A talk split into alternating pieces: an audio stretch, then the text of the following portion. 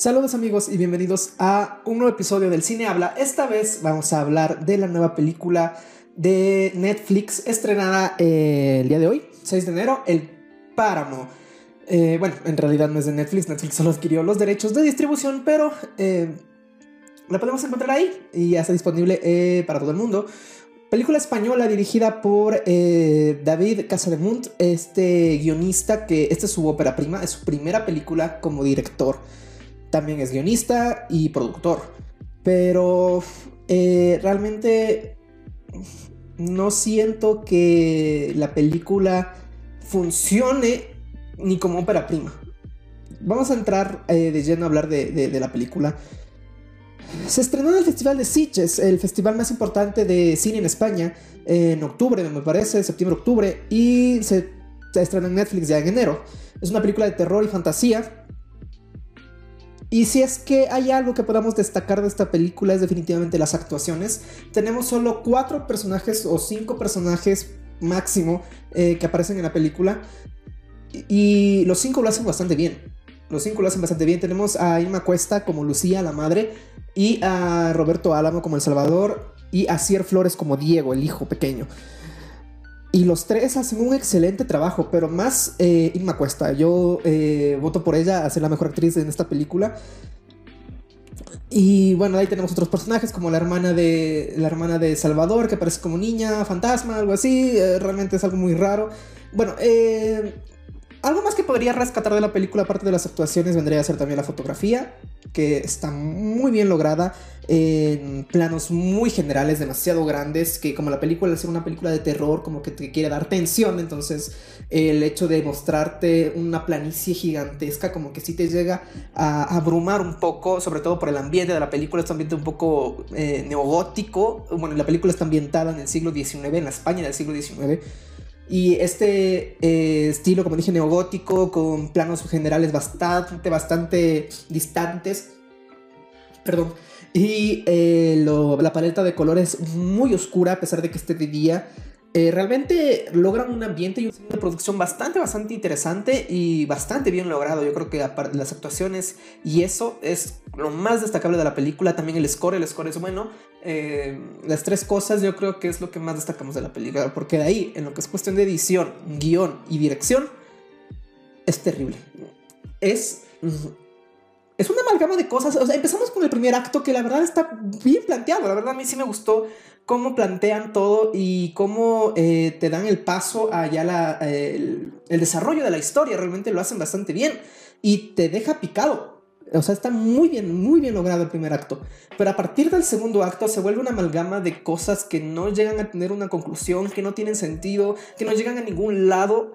Era como que se sentía como que una tira ahí de cosas para rellenar. O sea, si es que la película hubiera durado 30, 40 minutos, hubiera funcionado mejor que como película de hora y media. O sea, la película dura hora y media, es muy corta, pero se siente que ya no tenían ideas. O sea, no tenían ideas. Decían como que mete esto aquí, una escena de intento de suicidio, mete esto acá, la escena de los disparos, mete esto por acá, que la escena de. O sea, tantas cosas que era como que, ay, ya no sé qué poner aquí, pongamos esto, pongamos esto, pongamos esto, pongamos esto.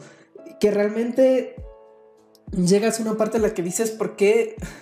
¿Por qué están pasando tantas cosas?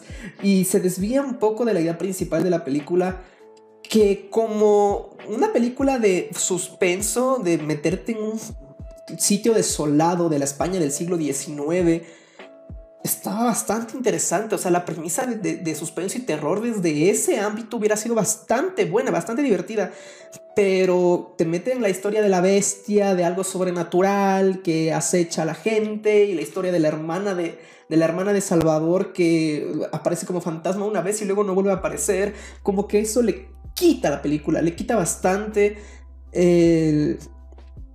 Porque ya sabes que no, o sea, vivimos en una época en la que esperamos cosas un poco más reales. Y sé que hay gente que le gusta lo sobrenatural, gente que cree en lo sobrenatural, pero realmente es que siento yo que ya no funciona en este, en este, este nuevo universo, en este nuevo metaverso de películas. Ya no funciona este tipo de, este tipo de terror. Y sobre todo al final, cuando aparece la supuesta bestia hecha por CGI, eh, se ve muy falso todo realmente no, no disfruté la película a partir del segundo acto. a partir del segundo acto yo estaba como que, ¿qué? ¿Pero qué? O sea, si las actuaciones, o sea, Emma Cuesta y Asier Flores, que son en la parte central de todo el segundo y tercer acto, porque Salvador ya sale, terminando el primer acto de Salvador, sale ya de la película, no vuelve a aparecer.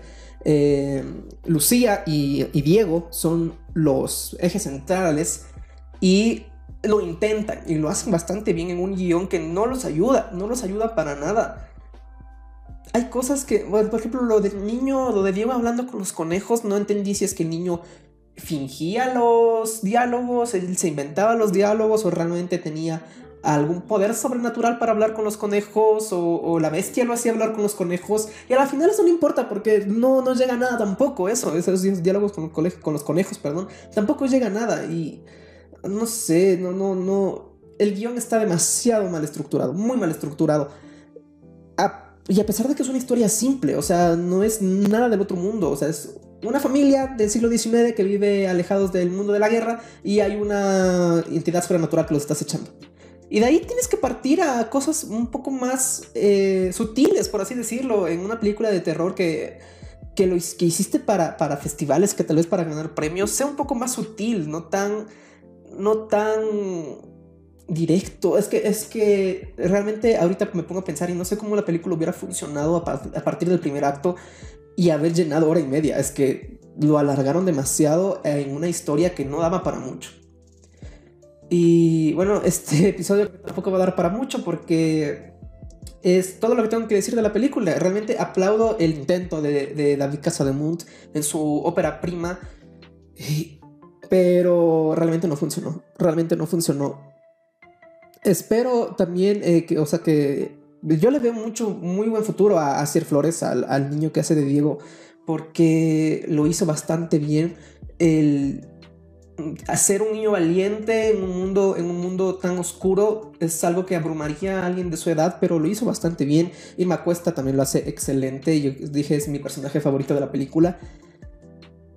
Pero es que los demás elementos no le ayudan para nada. Los demás elementos no le ayudan. Y no sé qué tan bien estoy yendo recolectando premios en España. Realmente no hay mucha información en, internet. Pero bueno, ya hay gente que se ha quejado de que esta película haya sido escogida para el Festival de, de, Sitges. Y bueno, no hay mucho más que decir de, de, Wasteland, es en inglés, El Páramo. Ya lo pueden ver en Netflix si es que esperan tal vez una película no tan pesada de terror para pasar un rato, ver una película de terror con tu novia, con tu familia. Está bien, es una película corta. El, ambiente de tensión sí lo logra por los elementos que dije que sí están bien logrados, como la fotografía, la paleta de colores y el diseño de producción está muy bien logrado. Entonces, eh, sí genera un ambiente de tensión, siempre y cuando no te pongas a sobrepensarlo tanto, porque vas a encontrar los errores que encontré yo. Entonces, Mm, no la vas a disfrutar mucho. Pero eh, eso con respecto a The Wasteland o El Páramo, vamos a decir El Páramo porque es una película española, así que hablarlo por el nombre que es. Y dos estrellas de cinco, y fue lo que le di en Letterboxd, así que es con lo que queda. empezamos bien el año con, con Netflix. Eh, eso es todo, muchas gracias por escucharme. Yo soy Alejandro Palacios. Puedes seguirme en mis redes sociales, Instagram y Twitter, arroba el Ale Palacios, y en TikTok, arroba el Ale 0S. También puedes seguirme en Letterboxd para que veas todo el material que subo ahí, o sea, todas las películas que veo, las películas que, comento y las películas que re reacteo, por así decirlo. Em, y eso, muchas gracias por escucharme y nos vemos en el siguiente episodio de El Cine Habla.